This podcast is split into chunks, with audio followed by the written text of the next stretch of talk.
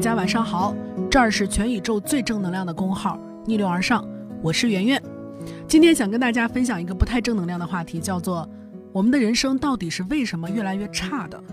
这个感想是我前两天看吴昕的一条娱乐新闻才有的。湖南台最新播出的综艺《我家那闺女》，在这节目里面，吴昕作为嘉宾又一次痛哭。反而每一次她痛哭都会上新闻，这已经不是她第一次在节目里面崩溃了。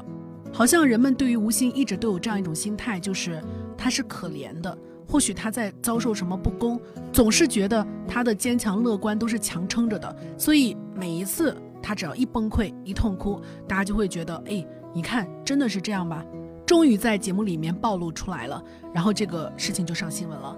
而他这一次痛哭是为什么呢？是在三年以前的跨年晚会上，当时导演就安排了吴昕和鞠婧祎合作一支舞蹈。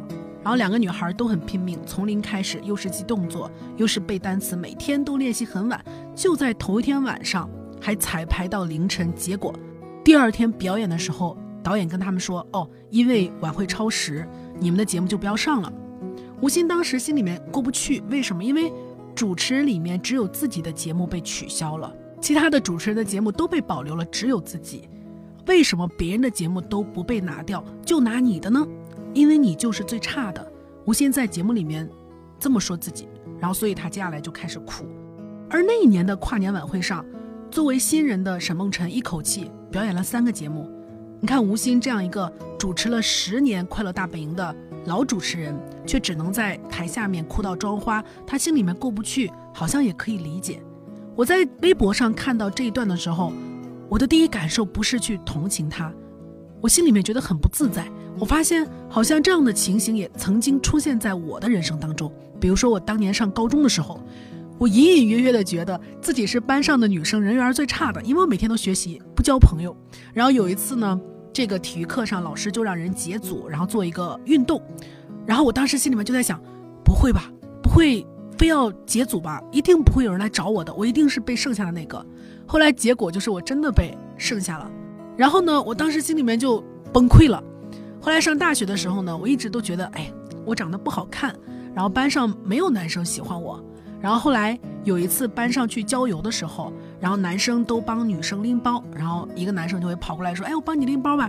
我当时心里就想，不会吧？为什么男生一定要给女生拎包？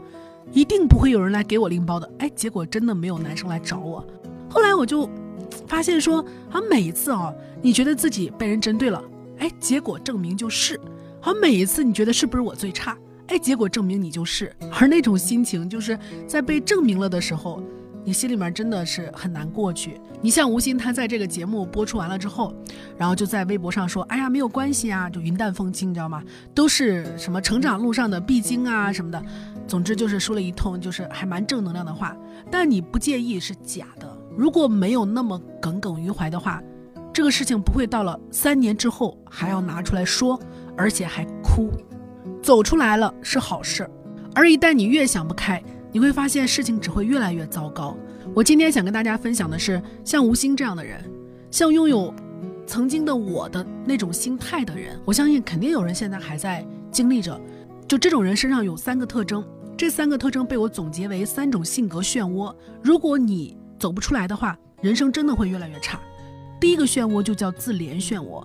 你看吴昕，他在为了自己的节目被砍掉耿耿于怀的时候，他忽略了一件事情，就是当时节目播出的时候，维嘉就站出来澄清真相，说是吴昕记错了，那一年自己的节目也被拿掉了。而从网上的爆料来看，当年被砍的节目真的不少。哎，你有没有发现，吴昕跟维嘉他们俩关系不差，而且同台主持了三年，维嘉都不知道，吴昕一直以为。当年节目被砍的只有自己一个人，但凡他们俩之间有点沟通，是不是就会发现是个误会？啊，其实不是我一个人被针对，其实不是我最差。那为什么吴昕不知道这件事情呢？很好理解这种心态，就好像当年我在体育课上被剩下，就好像当年我出去郊游的时候没有被男生帮忙一样。就这件事情，我永远都不会告诉别人的，我不会跟别人讲说，你知道吗？那一刻我心里面特别崩溃。因为对我们来说，那是自卑的时刻，那是尴尬的时刻。如果可以的话，我们宁肯永远都不说。这就解释了为什么两个人作为同事，还一直同台，吴昕却不知道当年维嘉的节目也被砍了。为什么我把它称之为自怜漩涡呢？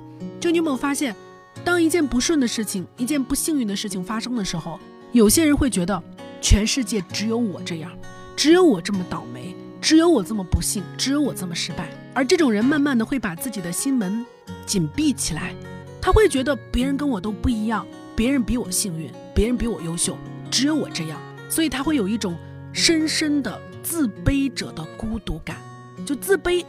是一件事儿，孤独是一件事儿，就是自卑者的孤独感，就是全世界只有自己最差的这种心态。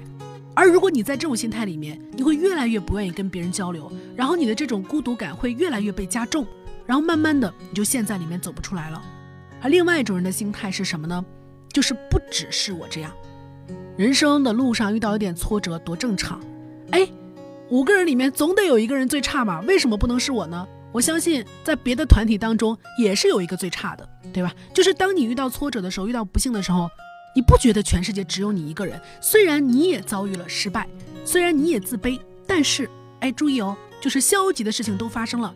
后一种人，他觉得世界上不止他自己这样，而这种人就没有孤独感，他们可能会愿意跟别人交流，愿意跟别人分享自己的自卑，还有自己的尴尬，然后慢慢的心态会越来越放开，会觉得，哎。很客观的可以接受这件事情了，所以我今天想跟大家分享的第一句话就是不要陷入自怜的漩涡。那第二种就是失败漩涡。吴昕在节目里面说自己真的是一个很被动的人，所以过去三十年找的对象都让朋友们一言难尽。其实吴昕的被动不只体现在感情这一方面，在另外一个节目上，吴昕被主持人问到哪一个瞬间想退出《快乐大本营》。吴昕回答说：“知道自己在网上经常被网友吐槽，认为自己在快本里面是可有可无的存在。但是他认为，无论如何，自己能有今天的成功，都离不开快乐大本营这个平台。未来哪怕让自己做一棵树站在台上，他也愿意。”这番话无疑说明了他是一个重感情的人，但是可能也反映了某一种能力方面的不自信。就是你可以不离开快本，但是你可以去尝试很多新的事情的。你看何炅跟谢娜。对吧？在快本之外，又主持了多少新节目呢？而且谢娜每次主持一个新节目，也不见得都能够得到好评，也有那种主持的七八岁的节目，对吧？你会发现什么呢？就是当一个人他在一件事情上表现好了，然后在成就感的激励之下，他就会有信心去挑战更多的事情，他有能力去接受偶尔的失败，而当他去挑战更多的事情的时候，就有可能遇到新的成就感。如果你不走出原来待的那个舒适圈，是不可能成功的。这不是鸡汤，也不是成功学。你想成功，总得冒点风险吧？你总得做点跟过去不一样的事情吧？对吧？所以，如果说一个人在一件事情上表现好了，哎，即使你愿意出去尝试，那成功的概率就会更大。相反的，越差的人越不敢出走。你会发现什么呢？在一家公司里面，可能最愿意辞职的是那些做得好的人。他想再去挑战新的事情，他觉得如果给他一个更好的机会，他能够表现得更好，他能够获得更多。而什么人会害怕离开公司，害怕离开，尤其是那种铁打的饭碗的工作呢？是那些在工作里面表现得不够好的人。他们在这份工作里面表现得越不好，就越害怕失去，特别害怕自己到另外一个地方也没有表现得很好。这样的话，岂不是什么都没有了吗？客观上来讲，理性一点想。并不是我们在一件事情上做的不好，在另外一件事情上就会做的不好。但是有时候你就会陷入这样的失败漩涡，越失败越害怕尝试。其实网友说吴昕离开大本营到哪儿都发光，在另外一档节目就是《明星大侦探》里面，他表现的逻辑清晰，没有露出一丝破绽，比在快本里面那个当绿叶的傻呵呵的笑的不说话的姑娘，简直好太多倍了。如果你手上是一把烂牌，当然努力打。可能有奇迹，可是有另外一种方法，就是放下手里的烂牌，重新抓过一副牌面，或许能够成长得更快。到这儿呢，想跟大家分享的第二点就是不要陷入失败的漩涡。第三个漩涡叫努力漩涡，怎么努力还有漩涡呢？我们来看看节目里面其他三位嘉宾的一天。现役国家运动员傅园慧，前国家运动员的何文娜，当然不用说，前者每天苦哈哈的为了零点零一秒的进步。坚持训练，教练休息的时候，他也要坚持去训练馆上泡上一整天。后者哪怕退役了，也不敢忘基本功，起床拉筋、刷牙拉筋、抹身体乳要拉筋。而另外一个演员袁姗姗，早上六点十分起床健身、听英语、听经济学讲座，他们都在自己的行业准则之内努力着。哎，吴昕呢？吴昕在这个节目上给大家种草了一个洗脚盆儿，啊，用大张伟的话来说，就是活得太舒服了，简直像咸鱼一样。早上醒过来蹬个腿，大概坚持十秒，放下来。泡脚的时候拿了本书，没一会儿就开始犯困，直接睡着了。他在这一天里面为主持人这个工作所做的全部努力，都体现在早晚吃大把的保健品和担心在九八年女孩的身边还是会被叫做阿姨。你有没有发现他特别怕老，特别怕不美？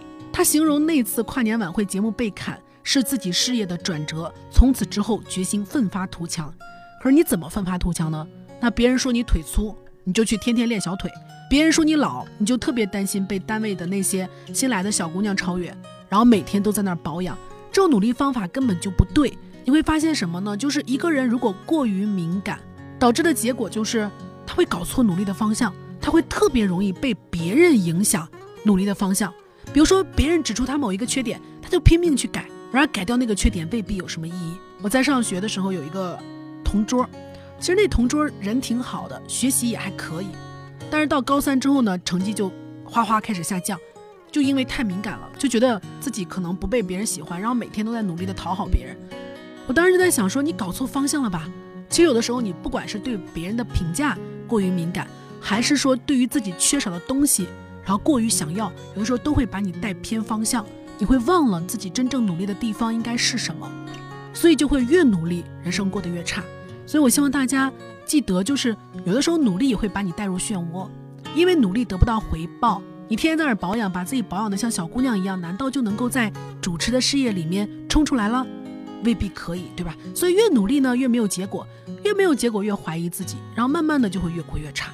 所以这是我们跟大家分享的第三点。当然，我是希望吴昕越来越好的。我只是通过他分析了，像曾经的我那样的那类人，他们为什么人生会越来越差的原因，挣脱这些漩涡，或许是需要脱胎换骨般的努力的。但是人生就是这样，越来越好就会越来越好，越来越坏就会越来越坏。你我共勉，晚安。更多文章可以关注我们的公号“逆流而上”，流就是刘媛媛的流。